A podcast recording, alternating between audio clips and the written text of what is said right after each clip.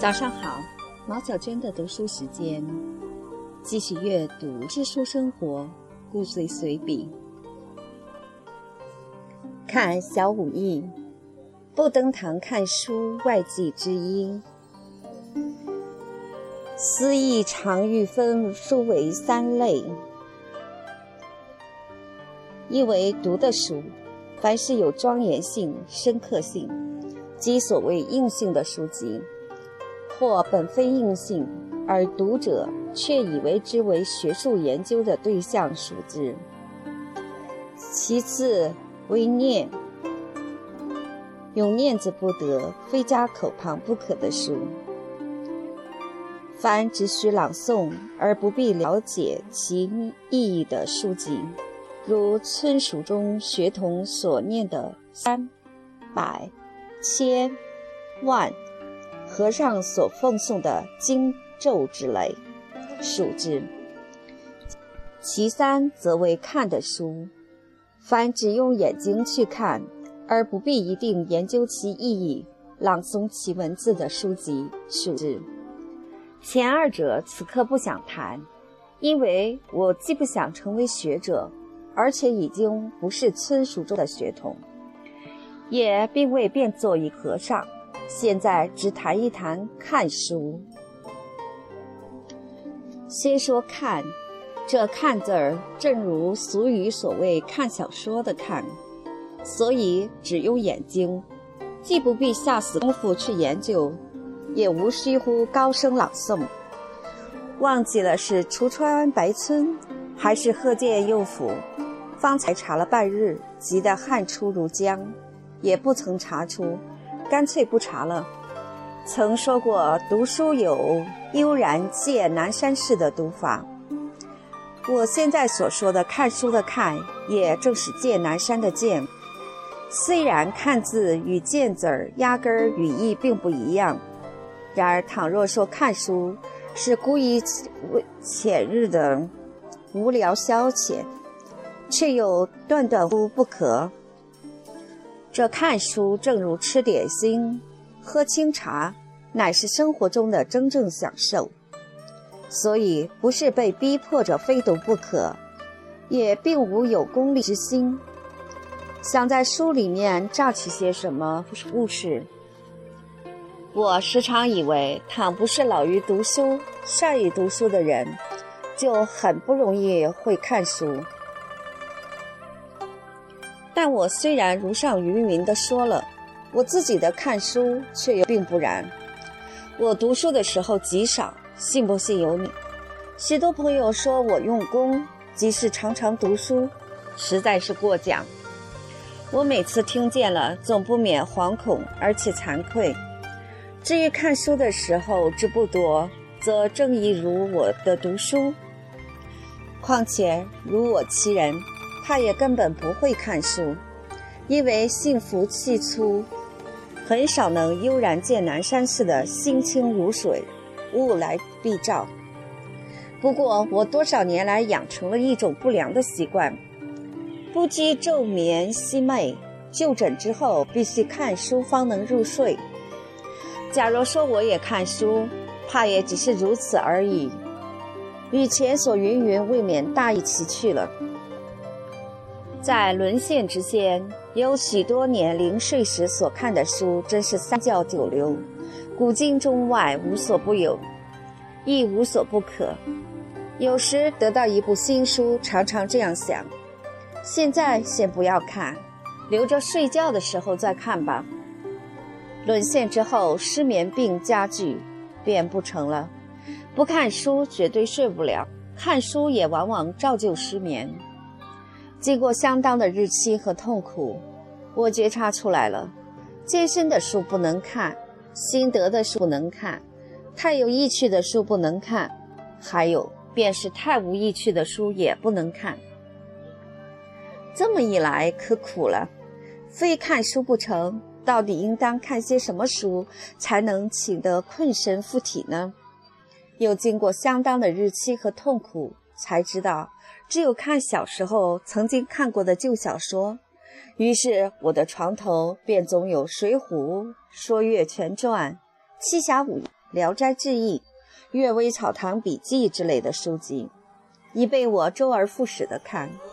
看这类书，主旨是招情困神，不求了解，所以无需乎研读；不求记忆，所以无需乎朗诵。虽说是看，却又并非享受。但因为翻来覆去的阅看，也许是悠然见南山吧，也颇看出了一点什么来。现在就先谈一谈小武艺，为什么呢？也没有为什么，只是想先谈一谈他。胡适之先生在他的《中国五十年来之文学》里，似乎只提及七侠五义，接引了一段制画道观时化妆做工的原文，而并未说到小武艺。鲁迅先生的《中国小说史略》里曾正式提及此书，并且说：“续虽云二书，小武艺和续小武艺皆石玉坤旧本，而较之上部。”则中部荒率时甚，入夏又稍细，应以草创或出一人。润色则由众手，其伎俩有工拙，故正序遂差一也。小武艺是否出于石玉坤之手，现在我还不想谈。但是小说史略还录了一段小武艺的原文。是石庆和展昭君山被擒后的事儿。鲁迅先生举出这一段的用意，先不必商量。我个人却以为小武义中写徐三爷有几处却是精神，文笔既好。徐庆的为人亦可爱，如祁县君山被囚在鬼眼川时，寨主钟雄差娄兵请他到大寨赴宴。他正倒捡着两臂，满山乱跑。听娄兵说寨主请他吃酒，便问：“请了展护卫没有？”倘若他没去，我可不去。娄兵骗他说去了，他要娄兵给他松绑，而且说不松绑他也不去。娄兵说：“我们寨主派出来请你来了，没有吩咐解绑不解绑。我若私自解开。”我们寨主一有气说：“你什么东西，怎么配与三老爷解绑？我也担不了罪名了，与你脸上也不好看，暂受一时之屈，见我们寨主，下为亲解其父，可不体面吗？”徐庆说：“有理有理。”急至蒋平来救他，他首先问：“展老爷，你救了没有？”蒋爷一想，娄兵都能冤他，难道我就不会哄他吗？便说：“我先救展护卫，后来救你。”三爷说：“可别冤我，人家是我把他鼓惑来的，一同坠坑中被捉，先救我出去，对不起人家。”诸如此类，超不胜超。总之，凡是写徐庆的处所，皆有可观。徐三爷的鲁莽。单纯、爽快和憨厚，故使读者如闻其声，如见其人。而尤其使我佩服的是作者使用素朴的活的语言的本领。我自己也曾写过一两篇小说，也曾实验着这样做。然而说也惭愧，我是输给小武艺的作者了。话又说回来了，虽然本书作者说正序小武艺二百余回，竟是徐良的事儿多。我总以为写徐良不如写徐庆写得好，自然也有着许多无理取闹，即是所谓起哄的处所。如徐庆首次会见儿子的师傅魏征的时候，便说：“见过家信，我也知道小子与道爷学本领。听说小子与你一样，一点儿也不差，你也一点儿没藏私。好小子，真有你的，难得你们都一个样。”然而此等处却是一般平话小说的通病，即雅驯如燕北闲人的儿女英雄传，亦且尚未能免。至如彭公案、施公案、永庆生平之类，则更下一等，还做不到小武艺的地步。怯场未作小说行文方面有二难：一为故事组织，一为人物的创造。而人物的创造尤为重要，同时也更较不易。假如在此一方面得到某一种程度的成功，则虽在故事的组织上稍差，也可以得到读者的赞赏。《水浒传》之所以高居于旧小说的王座者，即在于此。最近有人在华北日报的文学版上写文，开端便说，莎士比亚的剧中人物最有趣味、最能引人讨论的，除了哈姆雷特之外。大概就要算是福斯泰夫了，说的与我心有戚戚焉。但假如有人问我，你以为哪一个更有趣味些，哈姆雷特还是福斯泰夫？如是云云，自然也有关于我个人的学识与天性。但我总觉得莎士比亚创造福斯泰夫这个人物时，较之创造哈姆雷特时更为自在些、自然些。用了中国旧日论文的话头，即更较有左右逢其源之妙些。哈姆雷特诚然是深刻、复杂，或者说伟大，但莎士比亚笔下的福斯泰夫虽然是个坏蛋，却创造的天真而且可爱。石玉坤小武艺里面的穿山鼠也正是如此，它使我时常想到《论语》的一句话：“路无君子者，斯焉取斯。”当然，这不过是异中取同而已。我并非说小武艺相当于莎士比亚的戏剧，而徐三爷即等于福斯泰夫。读者亦绝不会以文害词，以词害智的。倘若严格的研讨起来，则不但石玉坤小武艺里的徐庆不能和莎士比亚里的福斯泰夫相提并论，恐怕任何中国旧小说里的人物都不能与之相比的。缘故是中国旧小说的作者所创造的人物，倘不是模糊混沌，使人看不清楚其面貌，便是单纯而一面倒。即是说好的永远好，既如美玉之无瑕；坏的也只是坏，更无丝毫之可取。其实又不读莎士比亚的戏剧里面的人物而已。许许多多西洋小说家笔下所创造出的人物，都是有着复杂的、矛盾的个性，而这等复杂与矛盾，却又调和了成为那人物的人性的。便是方才上文所提到高居于旧小说的王作的《水浒传》，读了也还不免觉得其中人物有偏于单纯之感，不像西洋小说中人物那么聪明而实愚蠢。正直而是自私，大方而是小气，而且 vice versa。这如果不是因为作者体验、观察和想象有高下深浅之分，便是中国人的民族性压根儿就是单纯，或者喜爱单纯。不过徐庆还不能算小武艺作者创造出来的人物。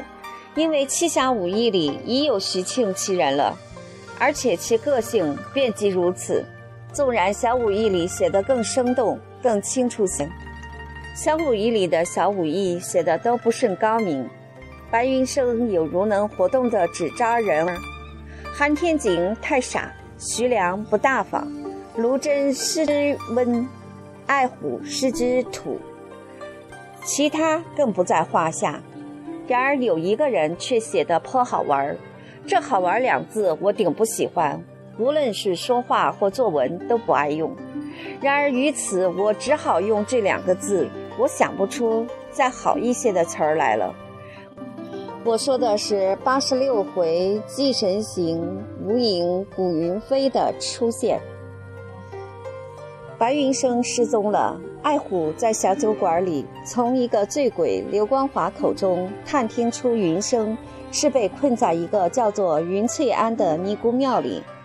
他正想走出酒馆，见一个人，衣服极其褴褛，相貌也极其猥琐，倒骑一匹黑驴进来了。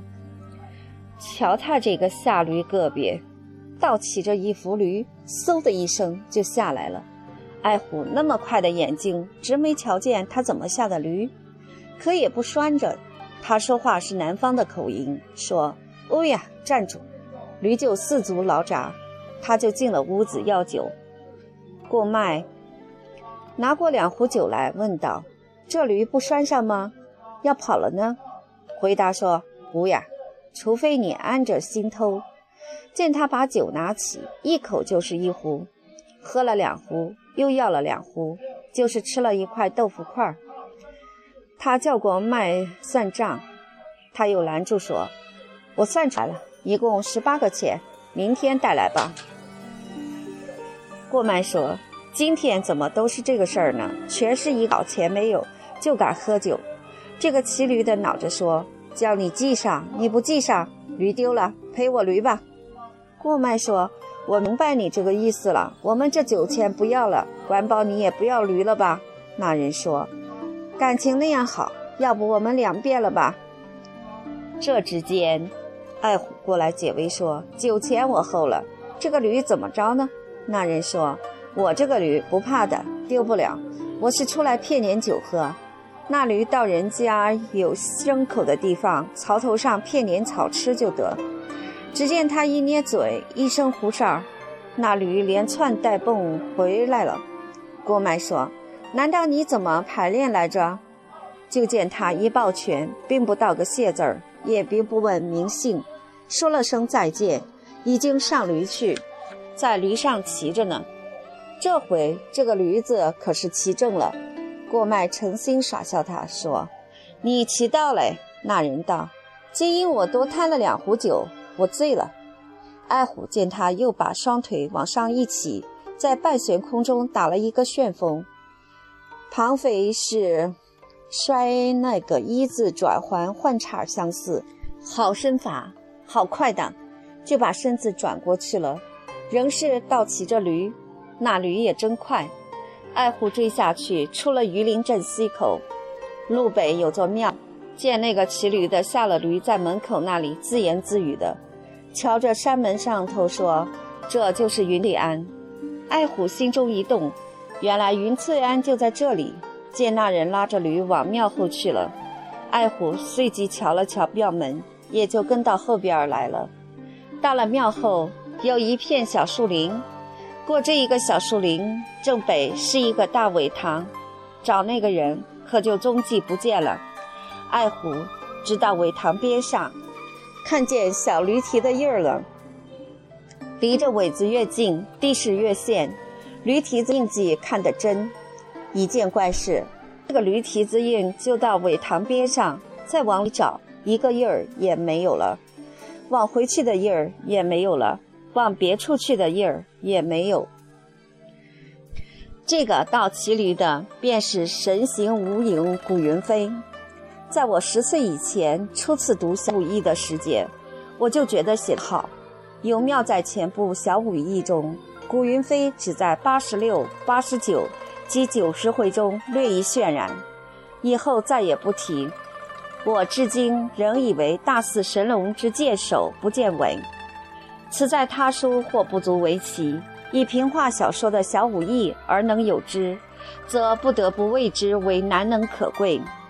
我在前面抄录第八十六回中记古云飞出现的原文，虽然竭力剪裁，求其简短，仍然用去了两页原稿纸，而字数也还在一千以上。就因为我不能再多所割爱了。三侠五义或大武义，经过曲园老人的润色而成为七侠五义，较之小武义当然雅逊得多。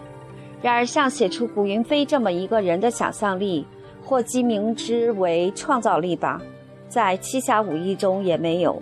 自然，这也不能与莎翁或其他西洋名小说家的人物创造相比。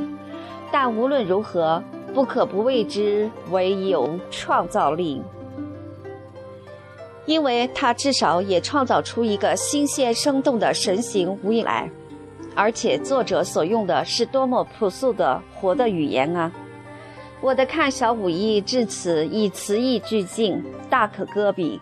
但我还要抄小说史略论三侠五义的话，借作小五义的总评。我之所以要如此作者，既不是要用鲁迅翁的金字招牌来撞小号的门面，也谈不到借他人之杯酒浇胸中之快垒。不过是三家村中村学究做八股的路子，觉得不这样收煞不住而已。三峡五义为市井戏名写心，乃似较有水浒余韵，然亦仅其外貌而非精神。时去明亡已久远，说书之地又为北京，其先又屡平内乱，游民则而以从军得功名，亦甚动野人心弦。故凡侠义小说中之英雄，在民间美极粗豪。大有绿林皆喜，而终必为一大辽吏族，共使令奔走以为宠荣。此盖非心悦诚服，乐为臣仆之时不办也。然当时于此等书，则以为善人必获福报，恶人总有祸临。邪者定遭凶殃，正者。终逢吉辟，报应分明，昭彰不爽，使读者有拍案称快之乐，无废书长叹之时。一九四八年七月二十一日。